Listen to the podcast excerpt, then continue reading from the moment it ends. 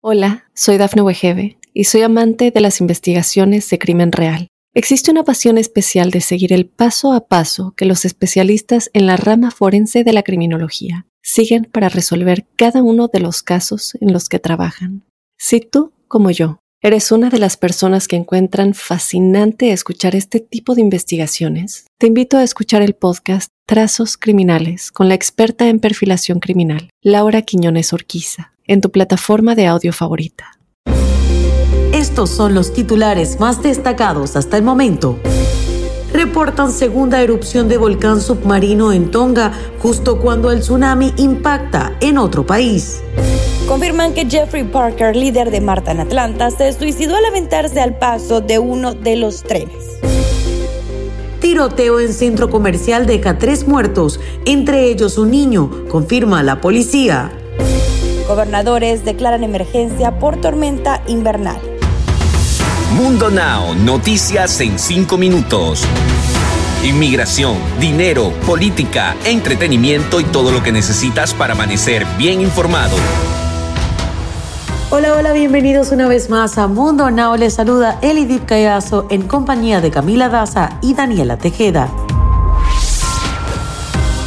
Urgente, reportan una segunda erupción de volcán Unga Tonga, comentó la red de emergencia ONG de Chile alrededor de las 6 de la tarde. La confirmación se realizó empleando imágenes satelitales obtenidas por la organización en medio de la alerta por tsunami presente en Chile. Las autoridades solicitaron a los habitantes no acercarse a la costa. Imágenes compartidas en Twitter mostraban la llegada de las olas a Chile, al igual como ocurrió en Estados Unidos y Japón. La Oficina Nacional de Emergencia del Ministerio del Interior y Seguridad Pública declaró estado de alerta y estado de precaución tras la erupción del volcán. La erupción de ese volcán provocó un tsunami que golpeó la costa este de Estados Unidos y Canadá y también la de Japón y generó preocupación en todos los países con salida al Pacífico, con evacuaciones en varias regiones de Chile y Japón, donde los videos de las alarmas provocaron angustia en redes sociales. El Servicio de Avisos de Tsunami de Estados Unidos eliminó la advertencia para Hawái horas después de emitirlo, tras comprobar que no se habían producido olas que llegaran a esa magnitud en dichas islas estadounidenses.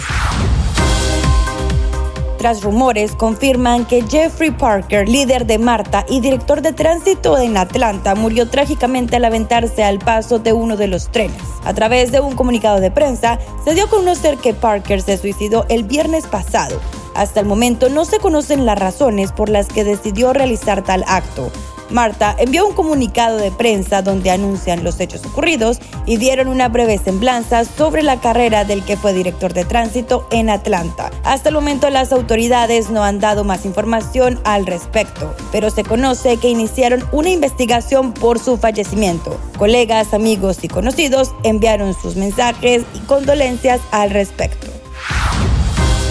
Autoridades policiales confirmaron que tres personas murieron en un tiroteo que se registró en el estacionamiento de un centro comercial de Carolina del Norte. Las víctimas fueron dos adultos y un niño. Además, el sospechoso intentó quitarse la vida con la misma arma con la que desató la balacera aunque los investigadores todavía no han determinado el motivo por el que se desató el tiroteo en el estacionamiento del referido centro comercial, el jefe policial Donnie Williams manifestó que parecía haber algún tipo de relación personal entre las víctimas y el sospechoso.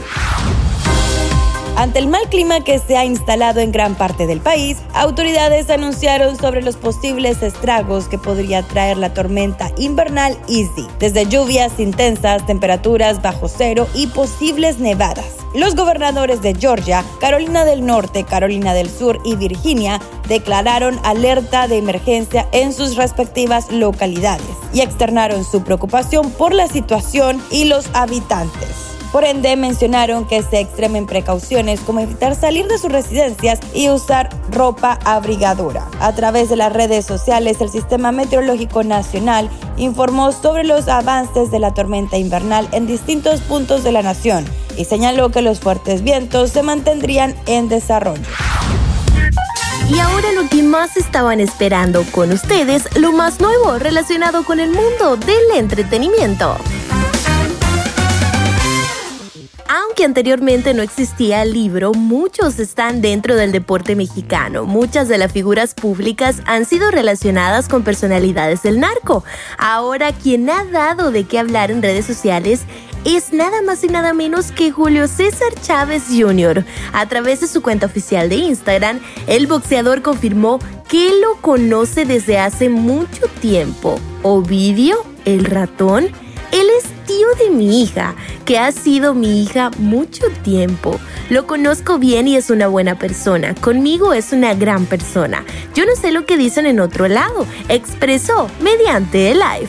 Chávez también recalcó que con todas las personas es así, con el que vende chicles, flores, los toys, con el ratón. Me llevo muy bien con todos y gracias a Dios se me da la posibilidad y quisiera brindarles la oportunidad de darles a conocer eso que no sale en todos lados, argumentó, pues la aclaración que hizo durante la grabación dio paso a que más personas le preguntaran sobre la relación con el hijo del narcotraficante más poderoso de México, por lo que el boxeador afirmó que le tiene muchísimo aprecio. Uy, me llevo bien con el Ovidio, la verdad, ni nos vemos, la verdad. Le tengo muchísimo aprecio. Yo y no quiero saber nada de las cosas que dicen de él. Eso no me interesa. Y para despedirnos te dejamos con una frase de Mundo Inspira. El fracaso se convierte en éxito si aprendes de él. Recuerda que puedes ampliar estas historias y muchas más al ingresar a www.mundohispánico.com. Les informó Elidip Callazo, Camila Daza y Daniela Tejeda. Nos escuchamos en la próxima.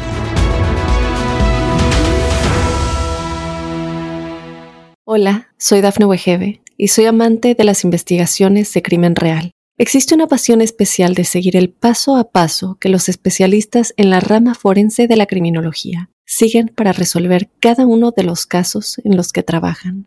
Si tú, como yo, eres una de las personas que encuentran fascinante escuchar este tipo de investigaciones, te invito a escuchar el podcast Trazos Criminales con la experta en perfilación criminal, Laura Quiñones Orquiza, en tu plataforma de audio favorita.